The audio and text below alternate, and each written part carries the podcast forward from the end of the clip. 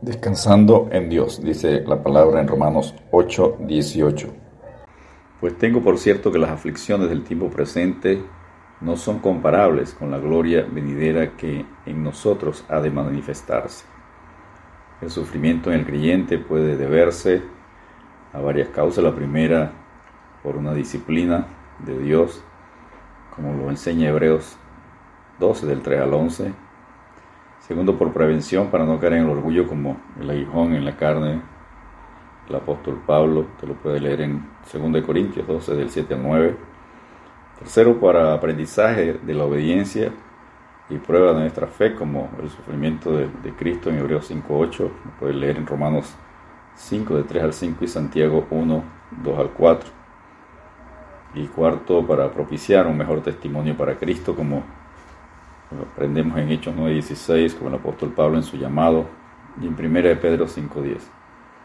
En Apocalipsis 2:10, Jesucristo advierte a las iglesias sobre pruebas venideras y para fortalecerlos y que perseveraran, les dice, no temas en nada lo que vas a padecer. Al final del versículo les dice, sé fiel hasta la muerte y yo te daré la corona de la vida. El primer punto que conseguimos en este versículo es que el apóstol Pablo dice, pues tengo por cierto. Pablo conocía el proceso de pruebas y tribulaciones que tenemos que atravesar para llegar hasta la meta y alcanzar el premio supremo de la vida eterna. En Filipenses 3:12 nos dice, una Biblia de lenguaje sencillo, con esto no quiero decir que yo haya logrado ya hacer todo lo que les he dicho, y tampoco que ya sea perfecto, pero sí puedo decir que sigo adelante luchando para alcanzar esa meta, pues para eso me salvó Jesucristo. Y más adelante en Filipenses 3:14 dice, así que sigo adelante hacia la meta para llevarme el premio que Dios nos llama a recibir por medio de Jesucristo. Segundo punto que conseguimos aquí, el apóstol Pablo dice que las aflicciones del tiempo presente no son comparables es posible que estés pasando por diversas pruebas, tribulaciones o dificultades, pero nada que suframos podrá compararse al gran precio que Jesús pagó en la cruz del Calvario por nosotros para salvarnos y darnos vida eterna.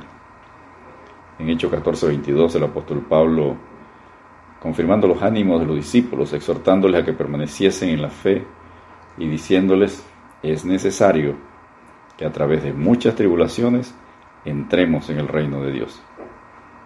El escritor a los Hebreos en Hebreos 12, 3 y 4 dice, considerad a aquel, a Jesucristo, que sufrió tal contradicción de pecadores contra sí mismo, para que vuestro ánimo no se canse hasta desmayar, porque aún no habéis resistido hasta la sangre combatiendo contra el pecado.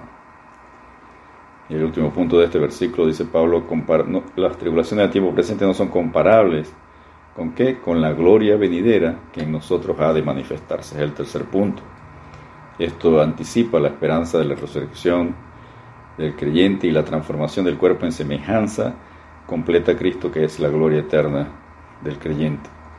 Según de Corintios 4, 17, el apóstol Pablo dice, porque esta leve tribulación momentánea produce en nosotros un cada vez más excelente y eterno peso de gloria Filipenses 3, 20 y 21, Él nos va a decir que no somos de esta tierra, que estamos, somos peregrinos, dice, más nuestra ciudadanía está en los cielos, de donde también esperamos al Salvador, al Señor Jesucristo, el cual transformará el cuerpo de la humillación nuestra para que sea semejante al cuerpo de la gloria suya por el poder con el cual puede también sujetar a sí mismo todas las cosas.